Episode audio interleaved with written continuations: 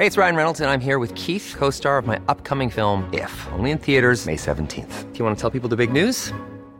All right, I'll do. Sign up now and you'll get unlimited for $15 a month in six months of Paramount Plus Essential Plan on us. Mintmobile.com slash switch. Upfront payment of $45 equivalent to $15 per month. Unlimited over 40 gigabytes per month. Face lower speeds. Videos at 480p. Active Mint customers by 531.24 get six months of Paramount Plus Essential Plan. Auto renews after six months. Offer ends May 31st, 2024. Separate Paramount Plus registration required. Terms and conditions apply if rated PG. Heraldo Radio, con la H que sí suena y ahora también se escucha.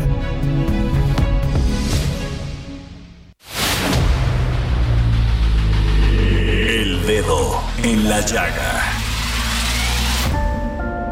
Había una vez un mundo en el que nadie creía.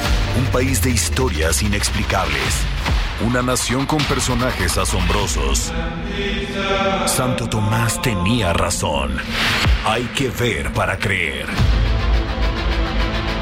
El México increíble, las verdades que duelen, la voz de los que callan, el dedo en la llaga. Infórmate, diviértete, enójate y vuelve a empezar.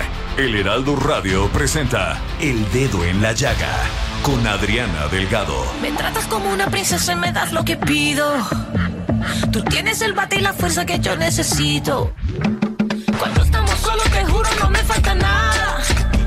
Te pongo un 13 de 10 cuando estamos en la cama. Nunca había sentido algo tan grande y me vuelve loca a tu lado salvaje. Tú me has dado tanto que he estado pensando, ya lo tengo todo.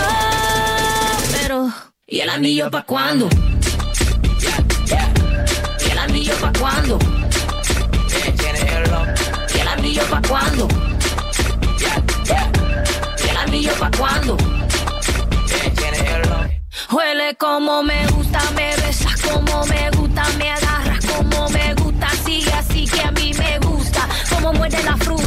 si sale de noche me asusta, sin mapa conoces la ruta, así, así que me gusta, sigue aquí, papi estoy para ti, dale atrás, que así somos las de Bronx, don't stop, muévete más, que siga la fiesta conmigo nomás, no pierdas. Ahí les dejo esta canción de mi querida Jennifer López que se llama ¿Y el anillo? ¿Qué tal, eh? O sea, mucha fiesta, mucho amor, pero ¿y el anillo? La roca, como dicen algunas jóvenes. Bueno, pues quise empezar este dedo en la llaga de este martes 9 de mayo del 2023 con mi querida Jennifer López, que sin duda es una mujer empoderada, una, una mujer echada para adelante, en la vanguardia de la defensa y la lucha de las mujeres, de las mujeres que desean lograr el éxito, hacer una carrera por sí mismas, con lucha, con emoción y con pasión. Pero además, bueno, ya estamos a unas horas de empezar los festejos del 10 de mayo. Y me gustaría decirles que, sin duda, hay que tener muy claro que pues es un día donde celebramos a nuestras madres, pero no solamente este día, el 10 de mayo, hay que celebrarlo y celebrarlas todos los días porque la verdad se lo merecen. ¿Y saben cuál sería una excelente celebración para las madres mexicanas? El que sus hijos y sus hijas sobre todo puedan transitar en una calle oscura puedan bajarse de un autotransporte, de un transporte público, sin sentir acoso, sin sentir hostigamiento. Y sobre todo, que, que ya no haya desapariciones y sobre todo también que no haya feminicidios. Fíjense nada más. El Estado de México encabeza en este año, en el 2023, 25 casos de feminicidio. Le sigue Oaxaca con 23 víctimas, Nuevo León con 15, Ciudad de México con 14, Chiapas y Chihuahua con 10. Y ahí siguen los estados, así que Guanajuato, que es uno de los que se llevan la, eh, la corona. Así que, ¿saben qué? qué? ¿Cuál sería el mejor regalo que nos daría el gobierno, aquellos que nos cuidan? Que ya no existe esta violencia contra las mujeres. Y bueno, nos vamos a nuestro resumen con Héctor Vieira. El presidente Andrés Manuel López Obrador adelantó que para el final de su sexenio enviará al Congreso de la Unión una iniciativa de reforma al Poder Judicial para que los ministros de la Suprema Corte de Justicia de la Nación sean elegidos mediante el voto popular, luego de criticar el fallo de los ministros contra el plan B de su reforma electoral. Además, el mandatario adelantó que propondrá un plan C. Esto debido a que la Suprema Corte de Justicia de la Nación acusó violaciones graves al proceso legislativo e invalidó la primera parte del plan B de la reforma electoral, que incluye las modificaciones a las leyes generales de comunicación social y de responsabilidades administrativas promulgadas el 27 de diciembre del año pasado. Durante la conferencia matutina de este martes, el subsecretario de Prevención y Promoción de la Salud, Hugo López Gatel, anunció que el presidente Andrés Manuel López Obrador firmó un decreto que pone fin a la emergencia sanitaria por COVID-19 en México. Mientras que el secretario de Relaciones Exteriores Marcelo Ebrard dijo que para evitar guerra sucia en las campañas de los aspirantes a la candidatura presidencial por Morena, la dirigencia de este partido debe fijar reglas básicas de cumplimiento para todos los contendientes. La jefa de gobierno Claudia Sheinbaum afirmó que por el momento no tiene pensado renunciar al cargo para definir la candidatura presidencial del partido morenista en el proceso electoral de 2024, pues dijo, aún tiene muchas cosas que cumplir en la Ciudad de México. La jefa de gobierno dijo que cada quien debe asumir la responsabilidad que le corresponde y que no le pedirá a nadie que renuncie para dedicarse a hacer campaña. En contraste, el canciller Marcelo Ebrard se quejó de llevar seis meses pidiendo al dirigente nacional de Morena, Mario Delgado, reglas claras para la contienda interna rumbo a los comicios de 2024 sin haber recibido respuesta. El secretario de Gobernación Adán Augusto López acusó a los ministros de la Suprema Corte de Justicia de la Nación seguir protegiendo intereses particulares tras invalidar la primera parte del plan B de la reforma electoral, por lo que advirtió que no hay de otra y se tendrá que aplicar el plan C que ya anunció el presidente Andrés Manuel López Obrador. En otros temas, la Unión Europea, a través de su embajador en México, Gautier Vignot, acusó al gobierno del presidente Andrés Manuel López Obrador de frenar la inversión europea en energías renovables. Además, advirtió que de no aceptar las inversiones privadas nacionales y extranjeras en el sector energético, México no podrá cumplir con los compromisos ambientales internacionales asumidos en el marco de la Conferencia de Naciones Unidas contra el Cambio Climático. Luego de que el Congreso de la Unión aprobó en marzo pasado cambios en la ley de protección a los niños, niñas y adolescentes, a partir de este 8 de mayo surgió el Registro Nacional de Obligaciones Alimentarias, donde aparecerán y se podrán consultar públicamente los nombres de deudores y acreedores de pensiones alimentarias, quienes, entre otras cosas, no podrán salir del país. Productores agrícolas de Sinaloa bloquearon el acceso a las instalaciones de petróleos mexicanos en el puerto de Topolobampo para exigir que el gobierno federal les dé una respuesta sobre el precio base del maíz y el trigo.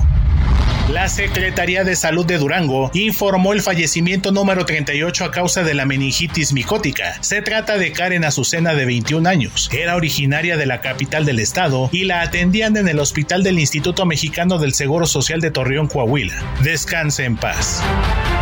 Bueno, y que les comento que Elon Musk, fíjense nada más, hace una nueva purga en Twitter y pues esta vez justificada según él muchos usuarios se van a ver perjudicados porque pues, no hicieron la actualización de su palomita azul. Ya lo había dicho, ya lo había dicho, ya lo había anunciado, así que pues así va. Y también una, una noticia que Eduardo Menoni, quien es nuestro entrevistado en esta tarde, eh, pues pone en su Twitter. Elon Musk dice que no se puede confiar en WhatsApp tras la denuncia de un usuario de que WhatsApp ha estado usando el micrófono en segundo plano mientras dormía y desde que se despertó hasta las 6 de la mañana. ¿Qué opinan? Ustedes de este durísimo golpe a Mark Zuckerberg. Esto lo vamos a platicar con Eduardo Menoni, que ya lo tenemos en la línea, periodista y analista político venezolano, editor de La Libertad Media. ¿Cómo estás, Eduardo? Hola, un saludo, todo muy bien, muchas gracias por la invitación, Adriana. Oye, pues yo soy tu fan, te sigo constantemente en Twitter. ¿A ti no te quitaron la palomita azul? No, porque yo pago Twitter Blue. y además ya lo había ya lo había anunciado Elon Musk, o sea que no es sorpresa, ¿no? Así es, sí, había pues avisado eh, por bastante tiempo, hace, uno, hace unos dos meses aproximadamente, y mm, pues obviamente el, chequeado te da la, posibilidad de tener mayor alcance y la verificación de que eres una persona. Esto lo hizo principalmente para combatir a, todos los bots. Ahora también recientemente, hace un par de días, dijo que las cuentas que estuvieran inactivas por muchos años iban a ser deshabilitadas justamente para luchar en contra pues, de, los, de los seguidores falsos y de la desinformación.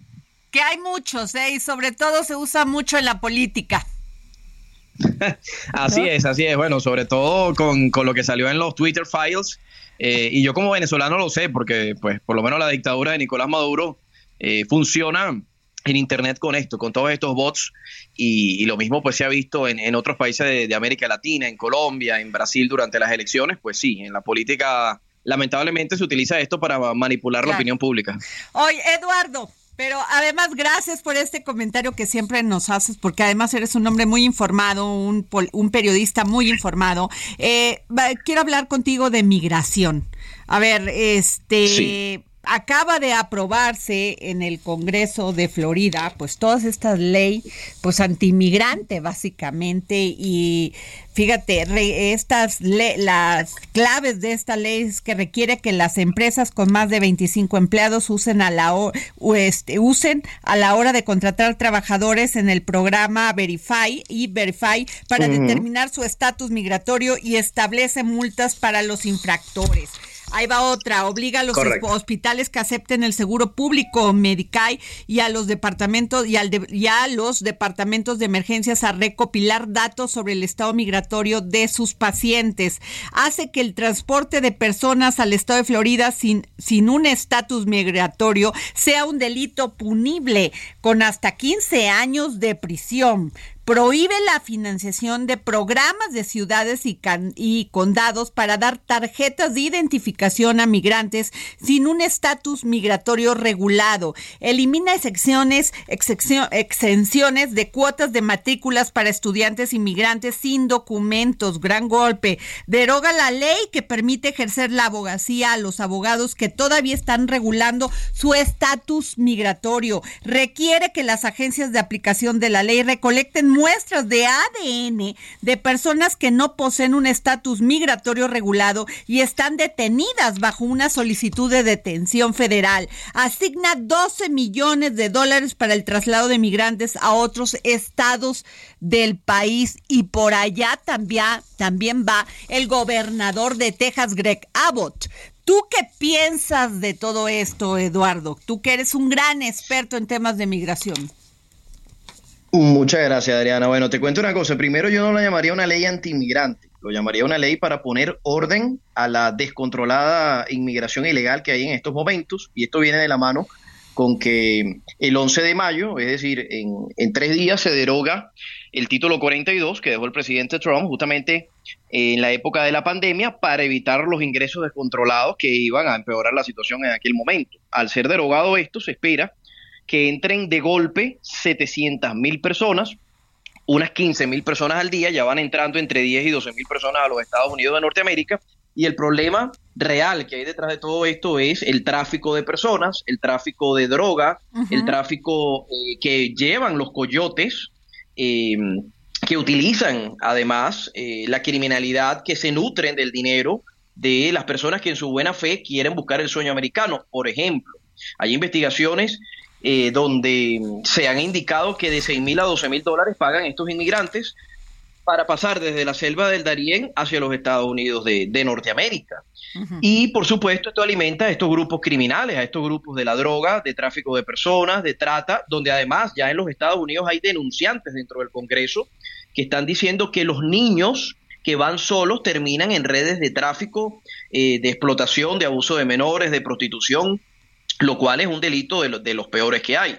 Entonces, e, en este caso, si uno va a entrar a un país, uno entra por la puerta, uno no entra por la ventana, uno tiene que seguir las normas, tiene que seguir las reglas. Es más, eh, el gobierno mexicano desde enero del año pasado pide a los venezolanos un visado para entrar a México. Es decir, cada país tiene, tiene sus leyes migratorias. ¿Y qué pasa? Que la Florida está recibiendo gran cantidad de migrantes, porque obviamente es el estado donde más se habla español en los Estados Unidos, y ya ha sido una situación descontrolada en el tema de la criminalidad, se desbordan los servicios públicos. ¿Por qué? Porque los estados tienen un presupuesto basado en un número de población y en un número de recursos disponibles. al entrar más personas de manera descontrolada, obviamente se desestabilizan los servicios públicos, los hospitales, la inseguridad. Y bueno, es más, no solo pasa en, la Florida o en Texas. El mismo alcalde de New York, eh, Adams, que es demócrata, que es de izquierda, ha dicho que es culpa del gobierno de Biden la inmigración incontrolada que hay en, New York que está desestabilizando el estado de New York. Lo ha admitido él públicamente yéndose en contra de su propio eh, líder de partido, que es el, presidente Biden en, este momento, ¿no? Que, que es el que pues ha llamado ciudades santuario, Washington, California, New York, y el mismo alcalde de New York dice que esto no, no se puede aprobar. Por lo tanto, a mí me parece bien, porque además está dando un tiempo perentorio, por ejemplo, dos meses, estamos en el mes de mayo, esto va a iniciar en julio, es decir, entra en vigencia en julio, para que aquellas personas pues que están ilegales o que no están legales tengan tiempo para hacer sus solicitudes legales o para mudarse a otros estados donde, bueno, tengan mayor flexibilidad porque los Estados Unidos, cada estado tiene su propia constitución, su propia legislatura, su propio Congreso y, y su propio Tribunal Supremo. Claro. Ahora, Entiendo estas medidas, finalmente las están tomando por esto que tú dices que es muy cierto, esta, esta migración eh, y sobre todo los que los que transportan a estas personas que es de una de una bestialidad y de una crueldad. Hemos visto casos donde se mueren dentro de estas cajas de trailers, este efectivamente utilizan a los niños para poder pasar a, Estados Unidos y dicen que son sus acompañantes, que los van protegiendo y no además los utilizan para esta red de trata. Tienes toda la razón. Sin embargo, el gobernador de Texas, Greg Abbott, anunció el despliegue de una nueva unidad de Guardia Nacional que operará con helicópteros para evitar la entrada de migrantes de México y anunció que está preparando leyes para considerar un delito grave como el de Florida, nueve años por, por, por violar esto, la entrada ilegal y permitir la expulsión de los migrantes estamos viendo el inicio de una guerra o de la tensión entre dos países, Eduardo?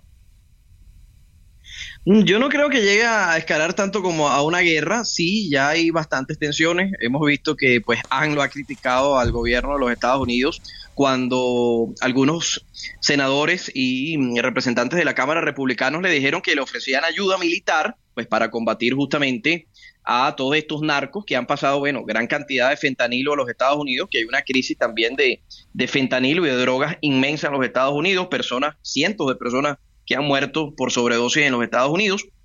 Sí hemos visto, pues, esta guerra, ¿no?, entre eh, quizás diplomática o de micrófonos entre el presidente mexicano López Obrador y, Joe Biden, o, los, o, en este caso, bueno, no Biden como tal, sino los republicanos, que es el partido de oposición, ¿no?, liderado por, por Donald Trump.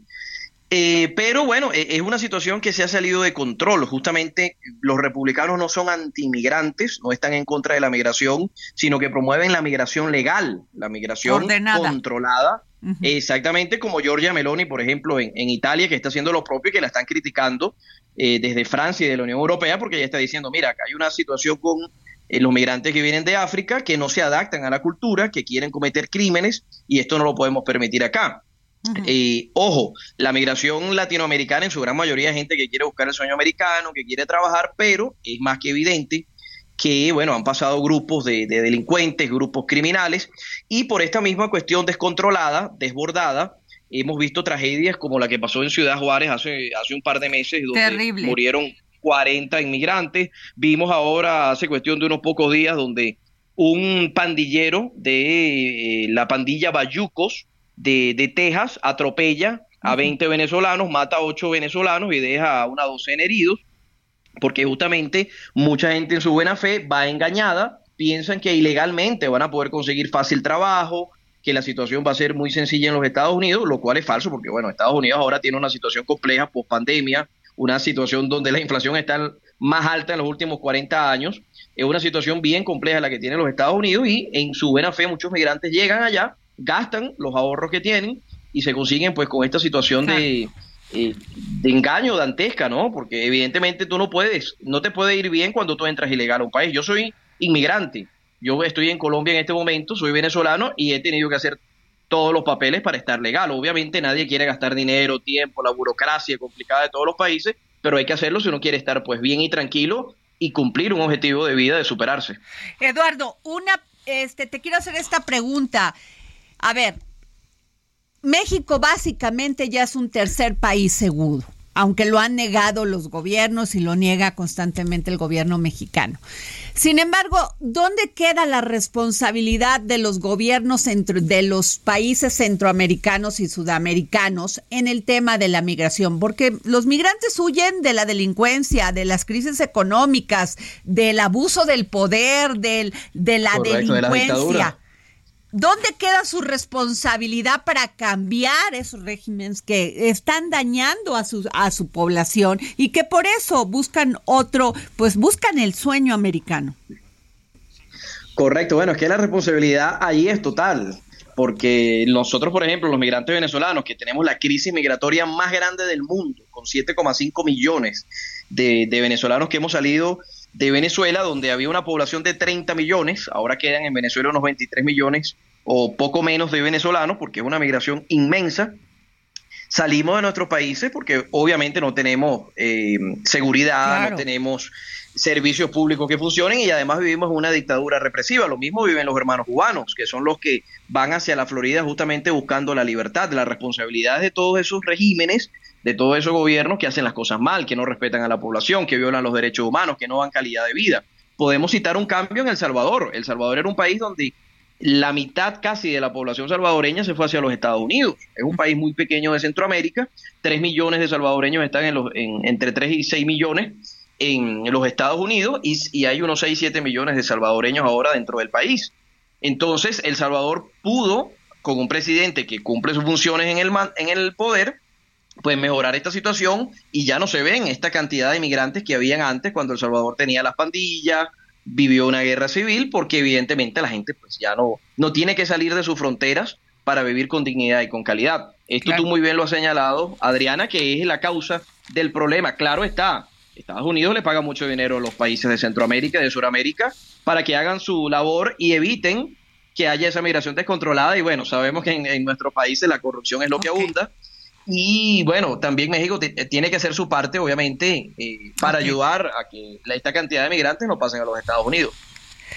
Pues yo te agradezco mucho, Eduardo Menoni, gran periodista venezolano, este gran analista sobre los temas de migración. Gracias por tomarnos la llamada, querido Eduardo. Gracias, Adriana, te agradezco tu palabra y también un saludo para tu gran audiencia. Muchas bendiciones. Claro, pues muchas gracias, mi querido Eduardo, te lo valoro mucho y este y esperemos que estas cosas, este, esta situación para los hermanos migrantes pues cambie, porque sin duda estamos viviendo una de las peores crisis este que se vive en América Latina. Así es, ojalá se solucione y bueno, encontremos la libertad y la democracia en nuestra región que tanto anhelamos y que las cosas mejoren. Muchas bendiciones. Muchas gracias, Eduardo. Bueno, pues a ver, ¿qué les cuento? La violencia contra las mujeres continúa sucediendo en México, se da de diversas formas hasta culminar en el feminicidio, la máxima expresión de violencia de género. Y les quiero hablar de pues este caso de Alicia Esmeralda Islas Montiel, una joven de 30 años de edad que desapareció el 4 de mayo y fue el pasado sábado por la noche cuando lamentablemente fue localizada sin vida en un lote del municipio de San Juan Izcaquitla, en Puebla. La verdad, lamentado, lamentable estos casos, como yo les decía al principio de este programa, de este dedo en la llaga, creo que la mejor manera de felicitar, de felicitarnos a aquellas mujeres que somos madre, es que nuestros hijos regresen a nuestra casa seguros, que nuestras hijas no sufran de acoso, de hostigamiento y ya en un caso extremo de violencia y de y, un, y además que las maten, que comet, que haya feminicidios. Y fíjense nada más, este, a través de su cuenta de TikTok, su hermana de mi de Alicia Esmeralda Islas, pues compartió dos videos, el primero para dar a conocer la desaparición de Alicia y el segundo para dar a conocer su triste hallazgo. La verdad, qué terrible debe de ser para una familia tener que dar esta información, tener que buscar a sus seres queridos, a sus hijas, por medio de las redes sociales y también por medio de las redes sociales pues decir, la encontramos y la encontramos muerta. ¿Dónde están nuestras autoridades? Nos dicen que los feminicidios están a la baja. No lo vemos. Porque no, no, no matan a una, nos matan a todas. Nos vamos a un corte y regresamos para seguir poniendo el dedo en la llaga. Mira, ya. No te pido nada, yo no soy mujer regala. Ponte en eso ya, si no papi, echa para allá. Oh, tú sabes que yo tengo lo que no tienen otras. Sigue a Adriana Delgado en su cuenta de Twitter. Arroba Adri Delgado Ruiz. Además, te invitamos a enviar tus opiniones y comentarios en texto o por mensaje de audio a través de WhatsApp al 55 2544 3334. Y si quieres escuchar El Dedo en la Llaga de El Heraldo Radio, en cualquier momento y donde quiera que te encuentres, descarga el podcast disponible en Spotify y iTunes. There's never been a faster or easier way to start your weight loss journey than with PlushCare. PlushCare accepts most insurance plans and gives you online access to board-certified physicians who can prescribe FDA-approved weight loss medications like Wigovi and Zepbound for those who qualify. Take charge of your health and speak with a board-certified physician about a weight loss plan that's right for you. Get started today at plushcare.com slash weight loss. That's plushcare.com slash weight loss. plushcare.com slash weight loss.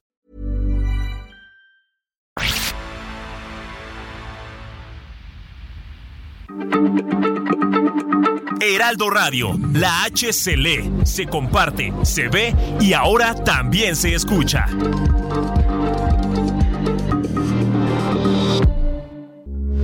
Heraldo Radio, con la H que sí suena y ahora también se escucha.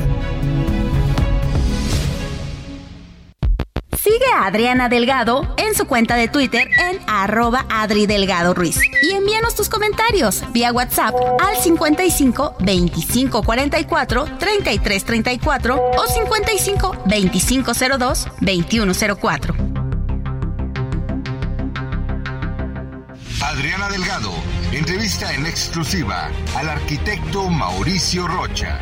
Antes no se tomaba tan en cuenta los recursos naturales, el medio ambiente, talaban árboles para construir. ¿Usted qué piensa de esto? Pienso que es muy importante tener una muy, una muy buena preparación con respecto al medio ambiente. Eh, si- siempre, siempre se tenía que haber tenido.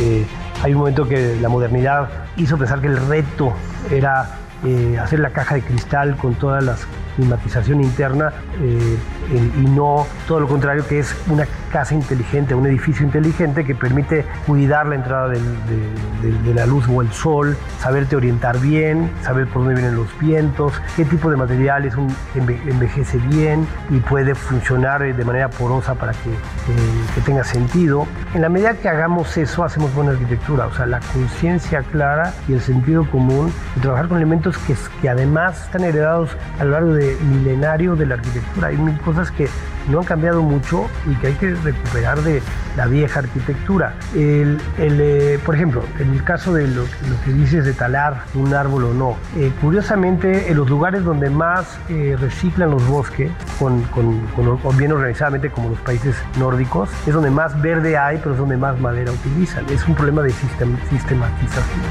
El problema en México es que usamos madera, pero, pero sobre bosques no, no regulados y entonces acaban con, con- con- con nuestra naturaleza. Por lo tanto, hace, hoy día el futuro eh, que tiene que ver con el carbono 14, con todas esas cosas, tiene- es un buen, util- una muy buena utilización de la madera, laminada, bien trabajada. Solo que para poder hacer, para, poder- para poder hacer eso necesitamos regular- regularizar cómo se manejan los bosques y no que se los acaben. Y es ahí donde pues, ya viene una decisión colectiva a nivel social de la, de la sociedad completa para nuestras responsabilidades compartidas. Jueves, 10.30 de la noche, El Dedo en la Llaga, Heraldo Televisión. Y bueno, regresamos aquí al dedo en la llaga. Son las 3 de la tarde con 33 minutos. Y déjenme decirles que este lunes, en la conferencia matutina del presidente Andrés Manuel López Obrador, la secretaria del Bienestar, Ariagna Montiel, habló sobre el programa Jóvenes Construyendo el Futuro y los avances que ha tenido entre todos los programas del bienestar que tiene la Administración Federal. Informó que en Chiapas son 8.817 jóvenes los que participan y en Tabasco 18.174. En Campeche son 6.266, en Yucatán 7.709 y en Quintana Roo 3.773. Dijo que estos jóvenes reciben una capacitación y que el gobierno, el gobierno les ayuda económicamente de un poco más de 6 mil pesos. Entonces, pues, este, pues casi son 45 mil jóvenes que pues están trabajando en este programa y que la verdad pues ha generado este resultados pues porque muchos de ellos finalmente no tenían ninguna posibilidad de este de, de tener un trabajo y de entrar a este a pues a estudiar y no estarse preocupando por qué comer dónde dormir, incluso muchos de ellos pues se tienen que tienen que emigrar a la Ciudad de México para poder este estudiar y no tienen ni siquiera pues las posibilidades económicas para poder tener un techo. Entonces, quieran o no, yo sé que este programa ha sido muy criticado, pero pues este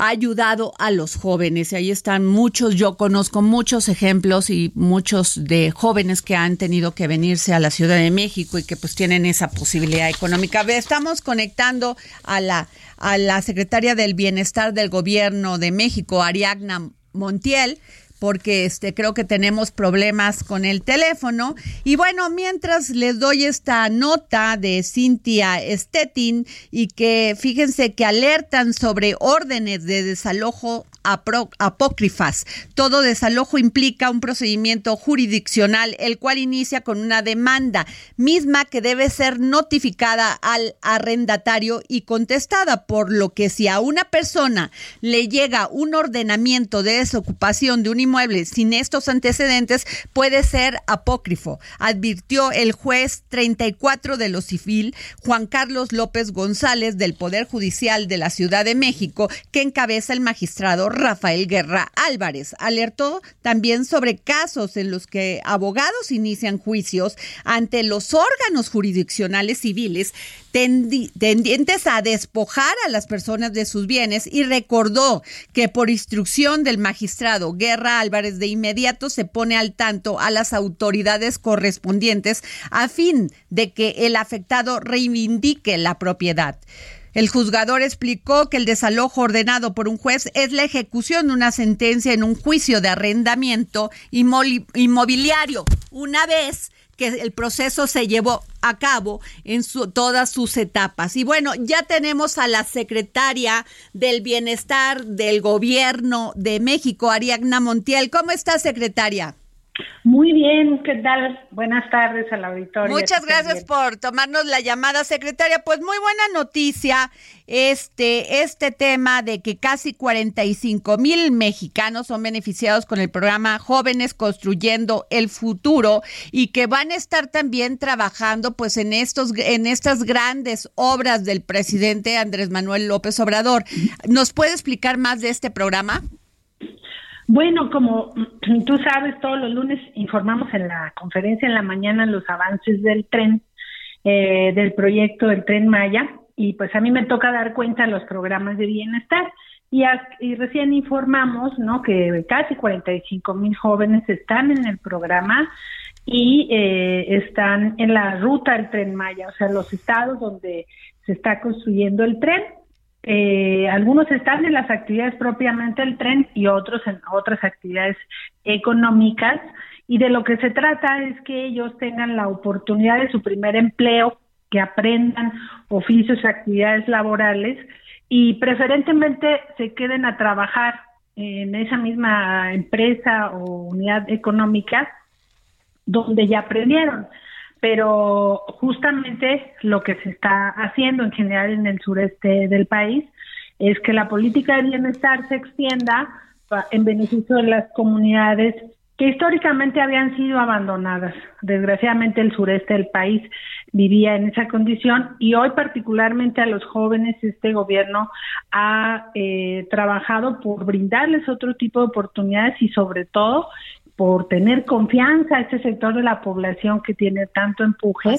Y, y también están eh, en actividades propiamente del tren. Lo informamos también que tenemos 80 jóvenes que están en la empresa Alstom, que es la que está construyendo los trenes que van a circular en este gran proyecto, y los jóvenes están aprendiendo las actividades, eh, pues justamente de la fabricación y construcción de los trenes.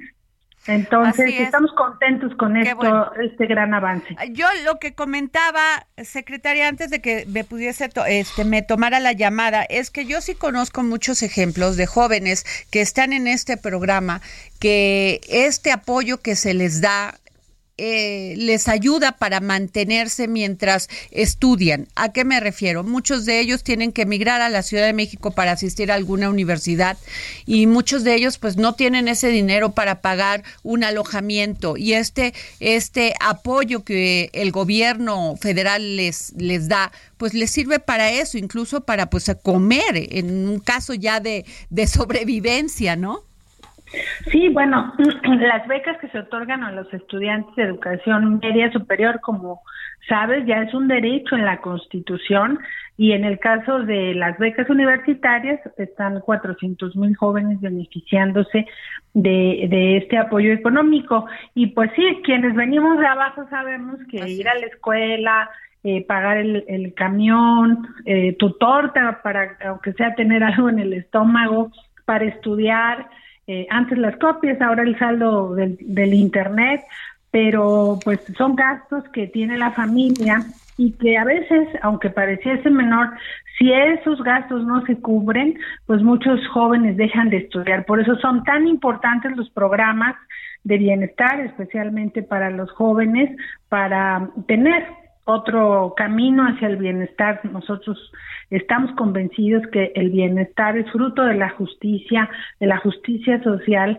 donde todos tengan oportunidades para desarrollar lo que ellos quieran de su vida, ¿no? De alcanzar sus sueños, sobre todo los jóvenes. Ah, secretaria eh, Ariadna Montiel, eh, surgió muchísima eh, duda sobre el tema de la tarjeta del bienestar porque algunos pensaban que terminando el, el, plazo que les habían dado para tramitarla, pues ya no lo iban a recibir. ¿Qué tan cierto es esto? Bueno, en el caso de quienes recibían su, ah, su pensión a través del de Banamex, sí a partir de este bimestre, de este pago del mes de mayo, si no han ido por su tarjeta, va a ser imposible que les demos su pensión porque el banco dejó de prestarnos el servicio. Entonces ya no tenemos a dónde depositarles su pensión. Lo que les pedimos es que consulten el módulo de rezagados eh, con su CURP, entran a la página de la Secretaría de Bienestar y ahí les va a decir día, hora y lugar para recoger su tarjeta. Inmediatamente recojan su tarjeta, les vamos a hacer su depósito, porque los recursos están garantizados.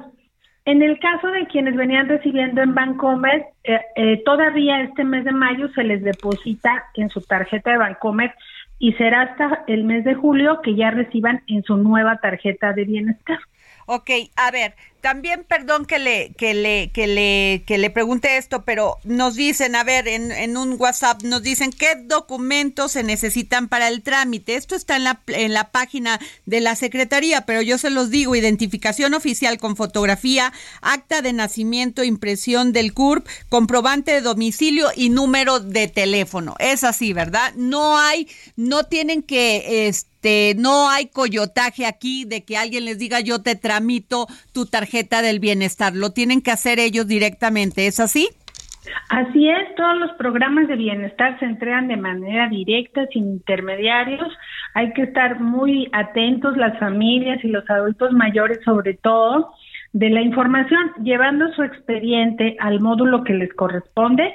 Ahí se les realiza la entrega de la tarjeta. En ningún trámite de bienestar tiene ningún costo, todo es gratuito y su tarjeta está personalizada con su nombre, así que esa es la que deben recoger y muy importante que cuando vayan al módulo no es necesario entregar la tarjeta anterior, porque pueden estar recibiendo depósitos de otros orígenes, por ejemplo, su pensión del IMSS o su jubilación del ISTED o tener ahorros. Entonces, la tarjeta con la que habían venido recibiendo su pensión la deben conservar ellos. Muy importante esto. Ahora, otro punto muy importante, secretaria, es que eh, también hemos escuchado comentarios en WhatsApp y también lo hemos visto en las redes, es que los programas del bienestar van a estar actuando en el en esta próxima elección en Coahuila y el Estado de México. Y usted aclaró que a nivel nacional, salvo el Estado de México y Coahuila, por este proceso electoral no se está operando en este momento. Así es, estamos eh, pues respetando todo lo que es el proceso electoral, como lo dice la ley. Eh, en el mes de marzo pagamos de manera anticipada mayo-junio para que en este mes, que son la parte más álgida de las campañas, no estemos um, moviendo recursos en efectivo porque lo llevamos de esta manera a las comunidades que todavía no tienen banco. Entonces se tomó esa previsión y en este momento tampoco estamos ni cambiando tarjetas, ni registrando a nuevos derechohabientes, están suspendidas las actividades de nosotros. Ahí les va el mensaje para todos aquellos que dicen que se van a operar los programas de este del gobierno federal. No, se suspendió hasta que pasen las elecciones en Coahuila y el Estado de México. ¿Es así, secretaria? Así es, se reactiva una vez que pase el, el día de la jornada electoral y también reiterarles que la eh, pensión para adultos mayores, de personas con discapacidad y las becas de educación media superior son un derecho. Entonces nadie se los puede quitar, nadie los debe de coaccionar y empoderar cada vez más al ciudadano para, para que sepa que este derecho ya está en la Constitución y que nadie se los puede escatimar y ellos sepan defenderse también. Muy, muchas gracias, secretaria de, de Bienestar del Gobierno de México, Ariadna Montiel. Muchísimas gracias por tomarnos la llamada. Al contrario, bonita tarde. Saludos a todos. Y también tengo en la línea a María Elena Álvarez Bulla Roses, directora del Consejo Nacional de Ciencia y Tecnología. Y, es que la primera ley general en materia de humanidades, ciencias tecnológicas e innovación basada en una iniciativa del presidente de México, Andrés Manuel López Obrador, fue aprobada por las dos cámaras que conforman el Congreso de la Unión y publicada ayer 8 de mayo en el diario oficial de la Federación para su entrada en vigor. ¿Cómo está, directora? Muy buenas tardes. ¿Qué tal? Muchísimo gusto en saludarte como siempre. Muy bien. Oiga, pues ya se desataron todas las críticas y que si el CONACI ya se murió, que si ya no va a haber este, que si ya no se va a garantizar al pueblo de México el derecho a la ciencia, que este, bueno, ¿qué nos puede decir usted? Bueno, es justamente al revés. El CONACIT está más vivo y más fuerte que nunca ahora fortalecido con este deber, esta obligación de que el desarrollo científico y tecnológico y también la innovación sirva al avance soberano del conocimiento, es decir, al avance de la ciencia básica que nunca más vuelva a dejarse sin un peso de apoyo como sucedió durante el, eh, este sexenio del licenciado Peña en 2017 y 2018 y además también eh, pues se fortalece por primera vez y al nivel general de toda la República el derecho humano a la ciencia en congruencia con lo que mandata la Constitución y que desde el 2019 estaba este mandato para eh, el que las cámaras promulgaran una ley, bueno, eh, se aprobaran una ley y se promulgara ya con su publicación en el diario oficial de la Federación, como está ocurriendo, eh, una ley que sea congruente con este mandato constitucional del derecho humano a la ciencia. Esto es histórico, es la primera vez, no solamente en México, sino en el mundo, que una ley de desarrollo humanístico, científico y tecnológico mandata de manera tan clara este derecho humano a la ciencia y con ello se habilitan otros derechos, el derecho humano a la alimentación saludable y suficiente, al agua, a la paz, a vivir con tranquilidad, en fin, todos los derechos humanos que deben de garantizarse por parte de un Estado, de un gobierno. Pues muy bien, y, el tema de los militares en esto, ¿qué nos puede decir? Porque ya se ha generado muchísima desinformación. Bueno, ahí quisiera corregir eh, quienes se van a invitar, igual que se va a invitar al Instituto Nacional de los Pueblos Indígenas, a la Secretaría del Bienestar, con quien escuchaba que estaban comentando, a la Secretaría del Medio Ambiente, de Salud. También se van a invitar a científicos, científicas reconocidas que están trabajando y desarrollando sus proyectos muy importantes y pertinentes para el país en las secretarías de Marina y en las secretarías de la, en la Secretaría de la Defensa. Entonces es coordinar, articular toda esta capacidad científica, humanizarla y hacerla más pertinente para el país y también más rigurosa y que todos los recursos que se ejercen en todas estas secretarías, incluyendo la de Marina y la de la Defensa para desarrollo científico y tecnológico, estén coordinadas, que no haya duplicidades y que estén puestas al servicio del pueblo de México y de nuestra soberanía.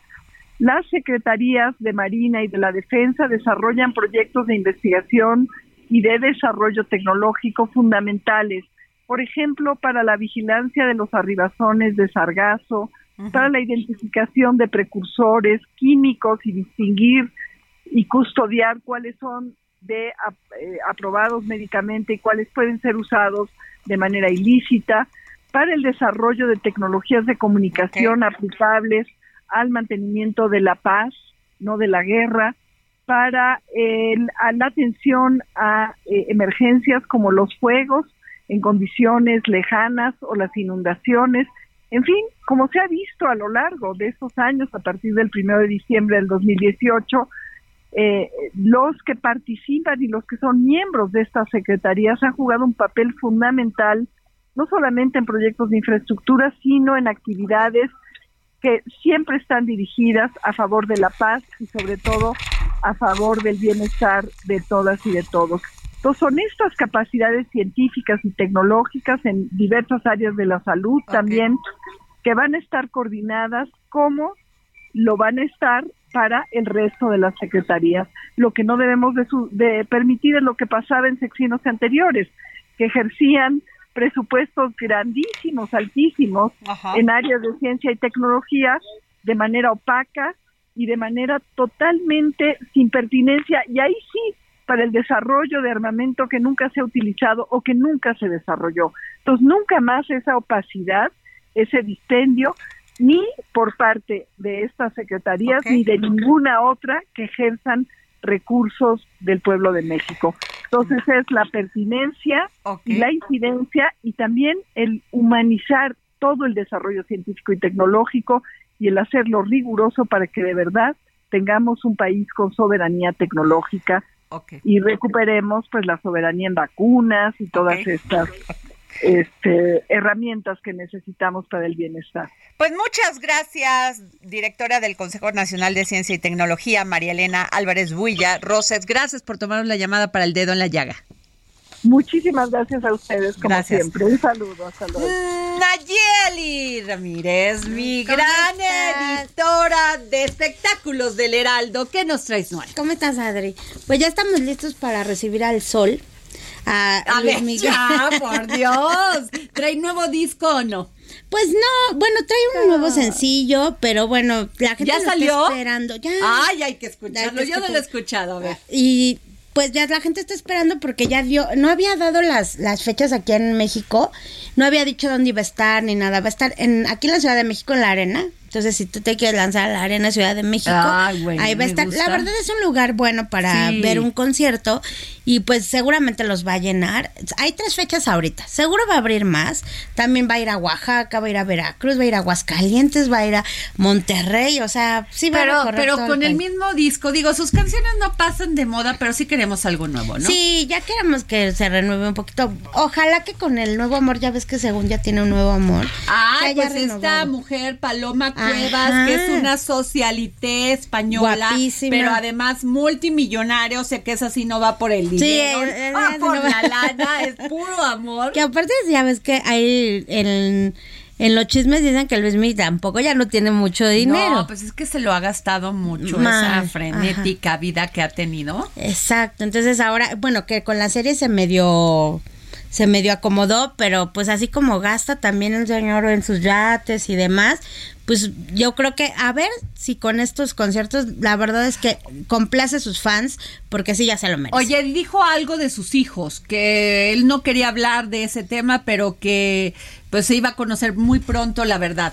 Ajá, no sé si a lo mejor vayan a lanzar ya una nueva serie o un nuevo capítulo o vaya a hablar en exclusiva con alguien, ¿eh? Pues sí, porque así como padre desobligado me parece Ay, fatal, ¿eh? terrible creerlo porque no tendría por qué hacerlo, Nayeli. Exacto, ojalá que le apliquen la ley esta nueva de Ah, de que no va a poder vender nada, deudores alimentarios.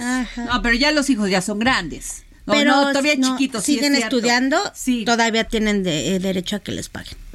Pues mira, pues o, este no tiene razón él de, hacer eso. La verdad es un No hombre qué. exitoso, le ha ido muy bien en Qué la mal vida ejemplo, y ¿no? que sea deudor alimentario tache, e incluso que ni venda boletos. Ajá, qué mal, qué mal ejemplo, la Qué verdad. mal ejemplo para todos aquellos que le siguen el camino. Nayeli, muchísimas gracias, Gracias por a estar ti, aquí. Siempre es un placer. Gracias. Nos escuchamos mañana. Lo tengo todo, pero ¿y el anillo pa' cuándo? ¿Y el anillo pa' cuándo? El Heraldo Radio presentó El Dedo en la Llaga con Adriana Delgado.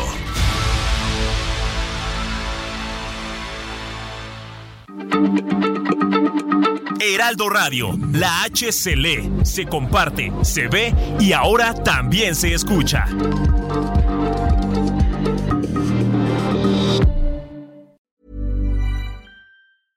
Hey, it's Paige DeSorbo from Giggly Squad. High quality fashion without the price tag. Say hello to Quince. I'm snagging high-end essentials like cozy cashmere sweaters, sleek leather jackets, fine jewelry, and so much more. With Quince being 50 to 80% less than similar brands. And they partner with factories that prioritize safe, ethical, and responsible manufacturing. I love that. Luxury quality within reach. Go to quince.com slash style to get free shipping and 365 day returns on your next order. Quince.com slash style.